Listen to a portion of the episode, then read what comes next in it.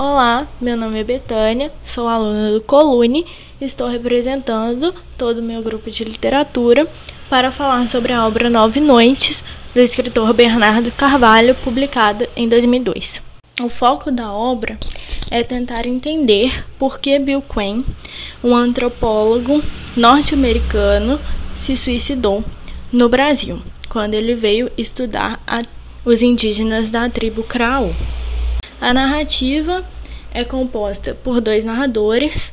Um é Manuel Perna, um engenheiro que morava em Carolina, a cidade para onde Bill Quinn vai, para dali ir para a aldeia dos indígenas Craon, e que conheceu Bill e passou nove noites com ele. Durante essas nove noites, Bill Quinn conta várias histórias sobre a sua vida. O outro narrador está em 2001 é um desconhecido, possivelmente um jornalista, que, impelido por uma citação do artigo em um jornal em que ele lê o nome de Bill Quinn, ele decide, por razões até então desconhecidas para o leitor, pesquisar sobre a vida e a morte de Bill para poder entender por que o antropólogo havia se matado.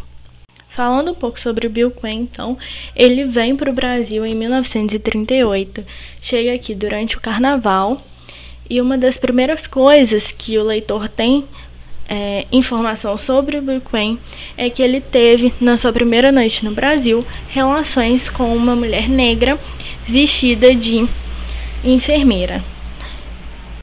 Depois ele deveria ir estudar a tribo dos Carajá, porém ele decide mudar e ir para o Alto Xingu estudar os indígenas da tribo Trumaí, porque, segundo ele, os carajás já estavam muito aculturados, devido ao contato muito frequente que eles tiveram com os, dito, com os homens dito brancos. Um ano depois, em 1939, ele vai então para Carolina, no Maranhão, que é a cidade mais próxima da aldeia dos Craô, para poder estudar é, os indígenas dessa aldeia. Quando chega em Carolina, ele conhece então Manuel Perna, torna-se amigo do engenheiro e conta para ele várias histórias sobre a sua vida, inclusive sobre o contato que ele teve com um fotógrafo que havia tirado uma foto dele desprevenido e aquela imagem dele de assustado, é, desconfiado, deixou ele extremamente incomodado e aí Bill então se sente na obrigação de mudar essa imagem.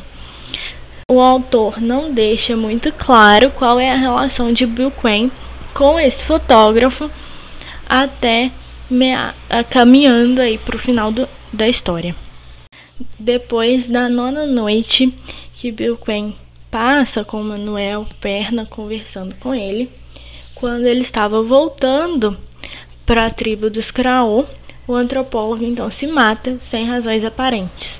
Antes de se matar, ele deixa oito cartas, uma para Ruth Benedict, que era a orientadora dele nos Estados Unidos, uma para Heloísa Alberto Torres, que é a diretora do Museu Nacional do Rio de Janeiro, responsável pela pesquisa dele no Brasil, uma para Manuel Perna, uma para o capitão Ângelo Sampaio, delegado de Carolina, justamente para poder inocentar os indígenas, tirar deles qualquer desconfiança de que os indígenas teriam matado Bill Quinn.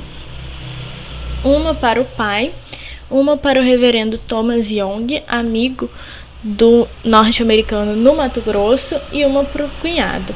A oitava carta é um mistério, porque Manuel Perna decide guardar esta carta com ele, com medo de que é, tivesse alguma coisa que pudesse comprometer os indígenas ou a imagem de Bill Quinn. Manuel então guarda essa carta na esperança de que o remetente vá buscá-la, porém o engenheiro vai envelhecendo e com medo de que as memórias de Bill Quinn morram com ele, já que o remetente da, da oitava suposta carta que Bill Quinn deixou não foi buscá-la, Manuel então decide escrever uma carta de testamento contando tudo sobre Bill Quinn que ele teve né, conhecimento durante as nove noites. Porém, o próprio Manuel diz que a verdade depende da confiança de quem escuta. Então, nos relatos de Manuel Perna, não é possível distinguir o que exatamente foi verdade e Bill Quen contou para ele e o que não passava da imaginação do engenheiro. O livro todo brinca muito com essa questão de misturar verdade e ficção. E aí, já em 2001, depois, 62 anos depois da morte de Bill Quen, é, o jornalista lê o nome do antropólogo em um artigo e decide começar a pesquisar sobre o suicídio dele. Nessas pesquisas que dão um tom de investigação para o livro, o jornalista vai é, encontrar pessoas que conviveram com Bill Quen para tentar entender um pouco mais sobre o antropólogo. E durante essas investigações, ele conta também relatos sobre a vida dele, sobre a, as experiências que ele teve com indígenas durante a sua infância e um fato muito marcante para a história, que é quando o pai do jornalista está no leito de morte no hospital, ele divide o quarto com outro idoso, um idoso norte-americano, que nos delírios antes de morrer começa a chamar o jornalista de Bill. Então, depois, em 2001, quando esse mesmo jornalista lê o nome de Bill Quinn no artigo, ele lembra que já tinha ouvido aquele nome, então decide começar a pesquisar sobre o suicídio do antropólogo. E aí, durante a obra, são levantadas hipóteses sobre por que Bill Quinn havia se matado por uma suposta traição da mulher, porém, é, o, em relação ao que o jornalista consegue descobrir, Bill Quinn apresentava-se como casado por questões profissionais porque na época, em 1939, o Brasil passava pelo Estado Novo, então havia uma perseguição muito grande à pesquisa científica. Os americanos que vinham para o Brasil eram muito vigiados, então era melhor que Bill Quinn se apresentasse como casado, porque aí, teoricamente, ele não teria nenhuma relação com as indígenas da tribo que ele fosse trabalhar. A hipótese de que ele estaria doente havia contraído sífilis, o próprio Bill Quinn, nas cartas que manda para pessoas conhecidas dele, pede para que elas desinfectem as cartas, porém, os indígenas que conviveram com ele nos últimos minutos antes da morte dizem que Bill Quinn não apresentava nenhum sinal de doença, e aí, até mesmo no final do livro, essa questão sobre por que Bill Quinn se matou fica em aberto. O jornalista, então, percebendo que, por mais que ele se esforçasse, ele não conseguiria reconstruir exatamente o porquê Bill Quinn havia se matado, a vida de Bill Quinn, porque as memórias se perdem ao longo do tempo. Ele decide por um ponto final e vai conversar com o filho do idoso que ele teve contato no leito de morte do pai e que chamou ele de Bill. Esse idoso era um fotógrafo, possivelmente o mesmo fotógrafo que Bill Quinn falou para Manuel Perna. E a narrativa dá a entender que o fotógrafo Bill Quinn e uma outra mulher tiveram relações entre eles, e aí essa mulher engravidou até então acreditava-se que o filho era do fotógrafo, mas o fotógrafo, antes de morrer, fala para o filho dele, com quem o jornalista vai conversar, que não era o pai dele. Então, possivelmente, o pai era Bill Quinn. Porém, nada disso é confirmado com 100% de certeza no livro. Esse foi um resumo bem curto sobre a história do livro, porque tem muitos detalhes que vão instigando o leitor a tentar construir hipóteses sobre as razões do suicídio, a tentar entender mais sobre o Bill Quinn. Agora, depois desse breve resumo sobre a história do livro, eu vou falar um pouco sobre a estrutura dele. É uma literatura contemporânea é baseado em fatos reais, né? Assim como outras obras, como Romanceira da Inconfidência, Cecília Meirelles, Mayombe, é, baseia-se em fatos reais, fatos históricos, porém constrói uma narrativa em cima disso, constrói uma obra literária em cima de fatos históricos. Bill Quinn e outros antropólogos que são citados no livro foram pessoas reais, mas o próprio Bernardo Carvalho, autor da obra, diz que o livro, apesar de ser baseado em fatos, em pessoas reais, é uma ficção. Citando Bernardo Carvalho, abre aspas, este é um livro de ficção, embora esteja baseado em fatos, experiências e pessoas reais. É uma combinação de memória e imaginação, como em todo romance, em maior ou menor grau, de forma mais ou menos direta. Fecha aspas. Ou seja, o livro traz essa mistura, brinca com o leitor sobre o que é real e o que não é. Né? E aí, logo no início do livro, dá a entender que a verdade depende de quem ouve. Nove Noites, então, é um livro que foi publicado em 2002, em meio à cultura pop, porém desconstrói a narrativa. É um livro que desconstrói as estratégias de narrativa realista e desafia né, os modos como a nossa sociedade atual, marcada pela cultura pop, enxerga as obras, porque, diferentemente das obras da contemporaneidade, que fazem parte da cultura pop, que são muito fáceis de serem lidas e compreendidas, Nove Noites é um livro que requer muita atenção do leitor aos detalhes, às datas, para que o leitor possa compreender a história, né? E ir montando na sua cabeça uma história linear que, em meio ao livro, está marcado por indas e vindas de tempos históricos, lugares, né? Os personagens transitam entre Carolina, que é a cidade mais próxima da, da tribo dos Craô, entre os Estados Unidos, Rio de Janeiro. E além disso, tem dois tempos né, simultâneos. Ali 1939 e um pouco depois, né, 1939, quando Bill Quinn se mata, e um pouco depois, quando Manuel Perna escreve a Carta de Testamento, e 2001, que é quando o jornalista então começa a pesquisar sobre o Bill Quinn. Além disso, como já foi dito, são dois narradores e o livro ora tem trechos em primeira pessoa, contando relatos, por exemplo, da infância do jornalista, ora trechos em terceira pessoa, além de ter também trechos de cartas que o Bill Quinn escreveu para pessoas importantes da sua vida. E a forma como o livro é escrito e como o jornalista vai narrando os fatos, narrando a sua investigação, chega em um certo momento que o próprio leitor começa a se questionar sobre de quem é a história, né? Se Buell Queen não seria só uma desculpa para que o jornalista pudesse, né, esse narrador desconhecido, possivelmente jornalista, pudesse falar, né, sobre os seus próprios males, os seus próprios medos.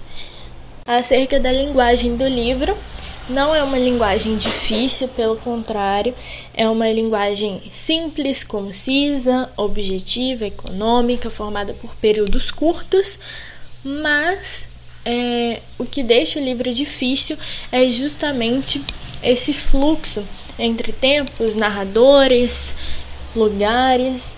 Então, o leitor precisa prestar muita atenção a cada detalhe e né, para poder criar aí as hipóteses sobre o motivo da morte do Bill Quinn.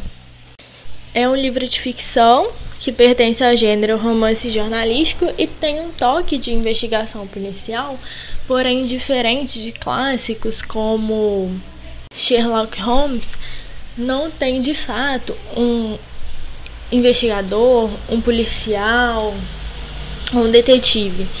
Essa parte da investigação nasce pela narrativa do desconhecido, né, do possível jornalista, contando e pesquisando sobre o Bill Quinn.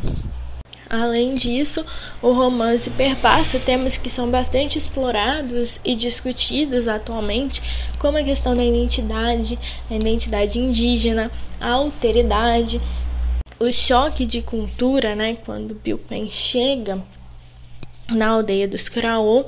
Em questões sobre sexualidade também, são levantadas hipóteses de que Bill Quen seria homossexual, e isso em 1939 era um escândalo muito grande. Bill Quen, então, ele demonstra uma repugnância muito grande em relação aos costumes do, dos indígenas Karaô, mas é interessante pensar que ele, como antropólogo, os indígenas eram os seus sujeitos de estudo. Então ele deveria tratar eles com respeito, de uma forma muito imparcial, né? Entender que a cultura, por ser diferente, ela não era melhor nem pior, era simplesmente diferente, mas Bill Quinn não, ele traz relatos extremamente pejorativos. E isso talvez tenha sido uma intenção do próprio autor Bernardo Carvalho para incomodar os brasileiros que fossem ler essa obra, porque realmente alguns trechos do livro são extremamente incômodos, porque Bill Quinn fala extremamente mal dos brasileiros, dos indígenas brasileiros. Vou ler um trecho para exemplificar isso. Essa é uma parte em que Bill Quinn está falando sobre a dificuldade de trabalhar com os indígenas da tribo dos Krau. Aspas. Acredito que isso possa ser atribuído à natureza indisciplinada e invertebrada da própria cultura brasileira. Meus índios estão habituados a lidar com o tipo degenerado de brasileiro rural que se estabeleceu nessa vizinhança é a terra marginal e a escória do Brasil vive dela. Tanto os brasileiros como os índios que tenho visto são crianças mimadas que berram se não obtêm o que desejam e nunca mantêm as suas promessas, uma vez que você lhes dá as costas. O clima é anárquico e nada agradável. A sociedade parece ter se esgarçado. Minha dificuldade aqui pode ser atribuída em grande parte à influência brasileira. O Brasil, por sua vez, sem dúvida, absorveu muitas das marcas mais desagradáveis das culturas indígenas com as quais teve contato inicialmente. Um engenheiro de Carolina entra na água para se banhar do mesmo jeito peculiar dos Craú e também dos índios do Xingu. Ninguém no Rio de Janeiro obedece aos avisos de proibição de fumar, porque no Brasil não prestamos atenção a esse tipo de regulamento. Fecha aspas. Então, nessa parte, Bill Quinn expressa muito a visão que ele, como estrangeiro, tem dos brasileiros, tem dos indígenas do Brasil também. E é uma visão extremamente pejorativa, criticando inclusive o jeitinho brasileiro, né? Quando fala que no Rio de Janeiro não obedecem às regras, os avisos para não fumar. Porém, apesar de toda essa crítica muito dura que o Bill Quinn faz em relação aos indígenas, ele ainda mostra-se preocupado com a questão do aculturamento pela qual os indígenas estavam passando, não só os Krau. Né? Inclusive, no início do livro, ele fala que não queria ir estudar os Carajás porque eles já estavam muito aculturados. E um trecho muito interessante para pensar acerca dessa, desse choque, dessa mistura de culturas, principalmente na contemporaneidade com a globalização, é um trecho que Levi Strauss, um antropólogo, ele diz que há 50 anos, quando ele foi é, visitar as tribos indígenas, ele ficou extremamente preocupado, porque aquelas culturas estavam morrendo. Estavam morrendo justamente devido a esse contato com o homem dito branco, ocidental, com que tinha uma cultura extremamente diferente da cultura indígena. Porém, na época em que Levi Strauss diz isso, ele fala que ele está preocupado com a sua própria cultura. Por quê? Quanto mais as culturas se comunicam, mais elas tendem-se a uniformizar. Então, ou seja, quanto mais as culturas entram em contato com esse processo de globalização, mais elas tendem a se uniformizar. E aí, Isso tem iniciado, para Levi Strauss, um processo de perda da própria cultura dos brancos, dos homens ditos brancos ocidentais, que foram quem durante décadas destruíram as culturas indígenas. Durante um dos relatos do jornalista, ele relembra uma época em que ele era criança e o pai dele comprou terras extremamente baratas na Amazônia durante o governo da ditadura militar, que foi quando começou essa questão da exploração da Amazônia. E aí foi a primeira vez que o jornalista teve contato com indígenas.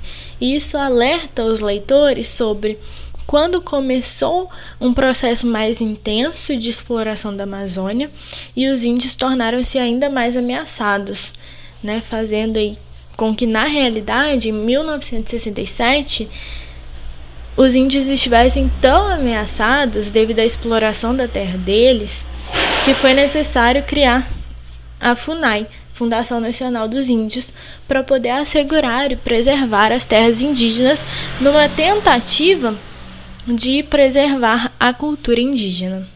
O jornalista também traz um trecho extremamente interessante de se analisar, em que ele diz que os índios são os órfãos da civilização, estão abandonados, precisam de alianças no mundo dos brancos, um mundo em que tentam entender com esforço, em geral em vão. Eu citei, no caso, um trecho do livro. Nessa parte fica muito claro que os indígenas eles não fazem parte da civilização dita branca ocidental. Eles têm a sua própria cultura, mas uma vez que as florestas, as aldeias indígenas são destruídas para dar lugar à exploração da terra, ao uso da terra para agropecuária, o que é muito frequente atualmente, os indígenas perdem o seu lar e aí são obrigados a entrar em contato muito direto com uma cultura da qual eles não pertencem. E aí eles não têm nenhum nenhuma ferramenta necessária para entrar em contato com essa cultura nova e desconhecida que eles tentam entender, mas com muito esforço. Portanto, era isso que eu queria explicitar acerca da questão indígena, extremamente discutida no livro, com trechos que incomodam muito quem é brasileiro por falar tão mal da nossa cultura, mas que nos fazem também refletir muito, inclusive sobre como 18 anos depois que a obra foi publicada, os índios ainda estão cada vez mais ameaçados. E perder a cultura indígena é perder também uma parte da própria cultura brasileira. Para finalizar, vou fazer um apanhado bem rápido sobre o contexto histórico em que o livro está inserido, porque isso acaba influenciando no posicionamento dos personagens também. Então, 1939, que é quando Bill Quinn está no Brasil e ele se mata, um mundo passava por experiências totalitárias como stalinismo, nazismo, fascismo e no Brasil a Era Vargas, o Estado Novo. Então, Bill Quinn se mostra extremamente incomodado da forma como os estrangeiros eram sempre vistos com desconfiança e como eles eram vigiados a todo momento em que eles estavam fazendo as suas pesquisas científicas, justamente por essa pressão de um governo totalitário em cima da ciência. Além disso, o jornalista é, lembra um fato extremamente curioso de que Bill se matou no mesmo dia em que Albert Einstein enviou uma carta para o presidente dos Estados Unidos informando sobre uma possível bomba atômica. E logo depois, né, teve início a Segunda Guerra Mundial e a uma nova era, né, uma nova sociedade marcada aí por uma angústia muito grande em relação ao momento, a mais uma guerra mundial, a Guerra Fria. Então, Bill Quinn não chegou a viver nada disso. Ele morreu às vésperas desse contexto. Já em 2001, quando o jornalista começa a pesquisar sobre o Bill Quinn, a forma como ele acha de entrar em contato com é, pessoas que tinham o mesmo sobrenome do que, que o antropólogo é enviando cartas, porque nessa época as redes sociais não eram tão difundidas assim a comunicação através da internet. Então ele começa a enviar cartas, mas depois de ataques terroristas, em que cartas contaminadas com bactérias foram enviadas para um jornal dos Estados Unidos, as pessoas começam, os norte-americanos começam a ter muito medo de abrir cartas, abrir as caixas postais. Então o jornalista fala. Então o jornalista atenta-se, né, para o fato de que de certa forma o terrorismo teria dificultado teria dificultado as suas pesquisas. E também em um trecho ele fala sobre a mudança da postura externa do Pentágono, que é o Centro de Segurança e Inteligência dos Estados Unidos, como ele mudou de posicionamento após o ataque às Torres Gêmeas em 11 de setembro de 2001. Né, começando aí uma política extremamente agressiva, conhecida como doutrina Bush. Então é isso, espero que tenham gostado do podcast, eu e o meu grupo tentamos elaborar de uma forma a falar sobre os aspectos mais importantes do livro. Porém, é uma obra extremamente densa, com muitos detalhes e que leva o leitor a ter muitas reflexões. Então, o que nós falamos aqui foram os pontos mais importantes, mas ainda tem assunto para muitas e muitas horas de conversa. E é isso, espero que tenham gostado.